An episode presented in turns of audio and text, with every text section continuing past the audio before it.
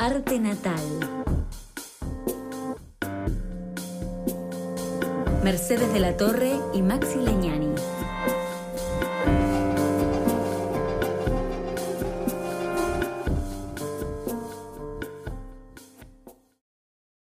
Rodolfo Walsh.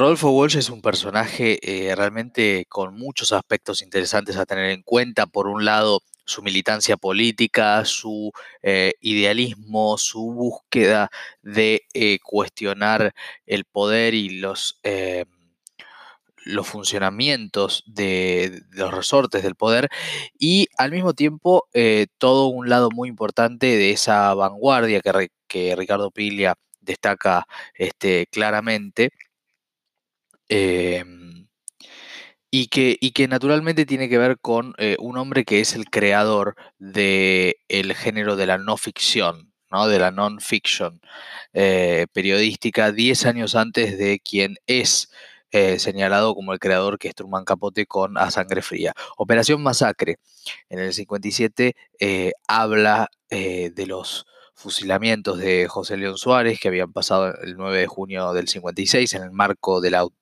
denominada Revolución Libertadora, y él, que había sido muy crítico del peronismo, eh, sin embargo, es obviamente mucho más crítico de, ese golpe que reemplaza al peronismo, que destituye al peronismo, y eh, allí es que eh, da inicio a una nueva forma de narrar, de contar y, de hacer conocer los hechos. También lo hace en otras obras muy célebres como justamente el cuento Esa mujer, en el cual se habla de Eva Perón y del poder militar, que también se fascina con el cadáver de Eva Perón. Es obviamente uno de los cuentos más importantes de la literatura argentina.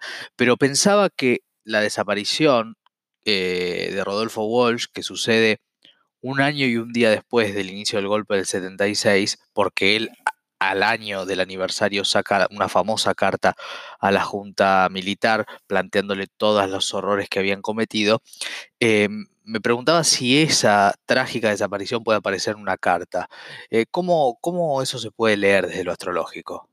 Sí, es impresionante eh, la energía que tiene de, trabajo, pero también, eh, digamos, él a título informativo, y ahora desarrollamos un poco, él es de Capricornio, era de Capricornio, eh, tenía la luna en Aries y el ascendente, eh, primeros grados de Tauro. Se lo damos por ah, Tauro, creo que sí. Este, si bien obviamente se le ve muchísimo ese fuego ariano, em, mm. creo que justamente una de las cosas que, que, aparecen por destino, ¿no? Como a él lo veo tan identificado con este lugar de, del accionar político y ahora podemos detallar un poco más también por qué otros, otros lugares se le ve esto. Em, también veo que lo frena justamente algo, ¿no? Entonces creo que, eh, bien puede estar ese ascendente Tauro como una representación de los dinosaurios, ni más ni menos. Claro. Eh, estaba recordando el libro de María Moreno que se llama Oración Carta a Vicky, que, es muy interesante para entrar en el mundo Walsh. Em, obviamente la, luna en Aries se me ocurre que es la que lo lleva a él a batallar por un montón de cosas sociales, políticas, desde la escritura. Eh, me imagino que eso debe ser bastante interesante de observar. Eh, y quería preguntarte si también aparece algo en relación a lo popular, al pueblo, eh, por dónde va también eh, la, primera, la primera mirada en estos aspectos? Mira, no necesariamente lo veo como desde el lado de lo popular, sí esta vinculación que hace es con que la Argentina tiene la luna Capricornio y él es el sol en Capricornio, entonces de alguna manera él enciende a este pueblo, ¿no? Pero eh, mm. a él yo lo veo una persona de una gran ideología. Él es eh, sol ubicado en la casa 9, la casa 9 es la que tiene que ver con los ideales y con la política. Y por otra parte tiene Júpiter en el medio cielo, un Júpiter que está en Acuario, entonces es, un Júpiter muy revolucionario, muy de buscar lo diferente y de integrar al distinto. En esto sí lo veo popular, ¿sí? Pero, pero como esta búsqueda, digamos, de, de una, una, justicia, una igualdad y un ir hacia el lugar de, de derrocar determinadas ideas, en esto lo veo súper fuerte a él, porque por otra parte eh, acá también encontramos el Saturno en casa 8, que está en Sagitario, que es el signo de justamente de Júpiter. Entonces ahí lo que se ve es que hay un gran poder en un lugar oculto, digamos, justamente, eh, no, se está viendo para todo el mundo eh, cuando él está, digamos, ¿no? Cuando él lo ve tan claramente. Entonces, eh, yo creo que, que, él tiene este, este llamado ariano, pero también jupiteriano, a que esto se sepa, digamos, esta voluntad de, mm, del ah, líder político. De develar. Exactamente, sacar a la luz, tal cual. Mm. Hay algo de lo que decís que me parece este, que está bueno profundizar, que es esto del ascendente Tauro y algo que a él se le interpone. Eh, me gustaría eh, si, puedes explicarlo un poco más porque me parece que es interesante, ¿no? Pensar este, eso como una, como una figura, ¿no? Este, algo que se le interpone que obviamente puede llegar a ser el poder. Eh, ¿Cómo, cómo sería? No exactamente en contra en un primer momento, porque me parece que también acá aparece el tema de ser escritor. Eh, él su Mercurio lo tiene con el nodo sur.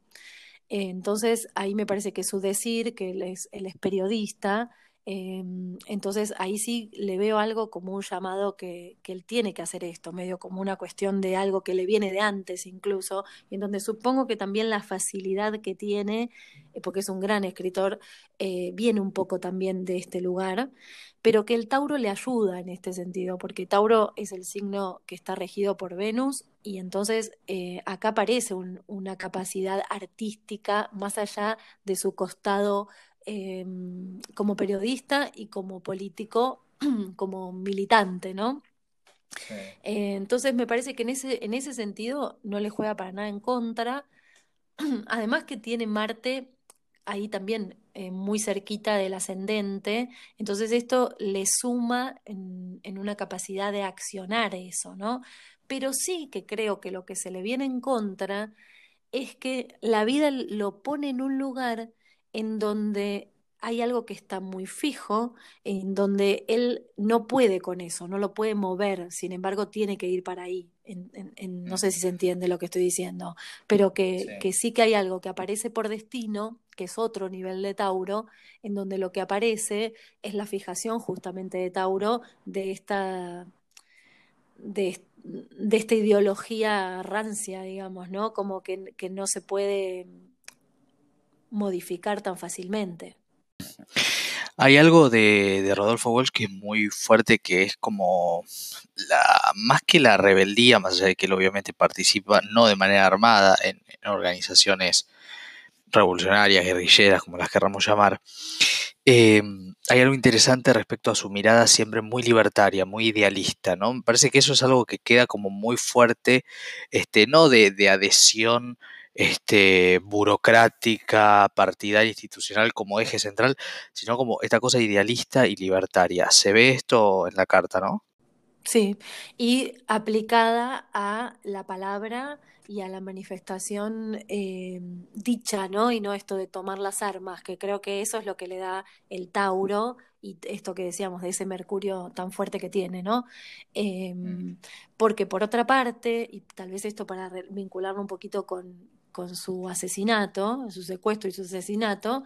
Em, cuando esto sucede, él tiene 50 años y está con su retorno de Quirón. Eh, y Quirón lo tiene en el signo de Aries, eh, en la casa del inconsciente colectivo, o sea, acá es increíble, ¿no? Mm. Eh, que, en donde aparece algo evidentemente de esto de la violencia ejecutada de una manera eh, totalmente mm, no solapada, no, no, no, solapada, oculta, ¿no? Eh, que me parece que, que justamente él no está, no está buscando eso, no está queriendo eso, sino que él trae a la luz un montón de comportamientos para, para que esto, para hacer de esto algo más justo, algo más mm. ideológico, mm. Eh, no para llevarlo a la a la acción de la guerra.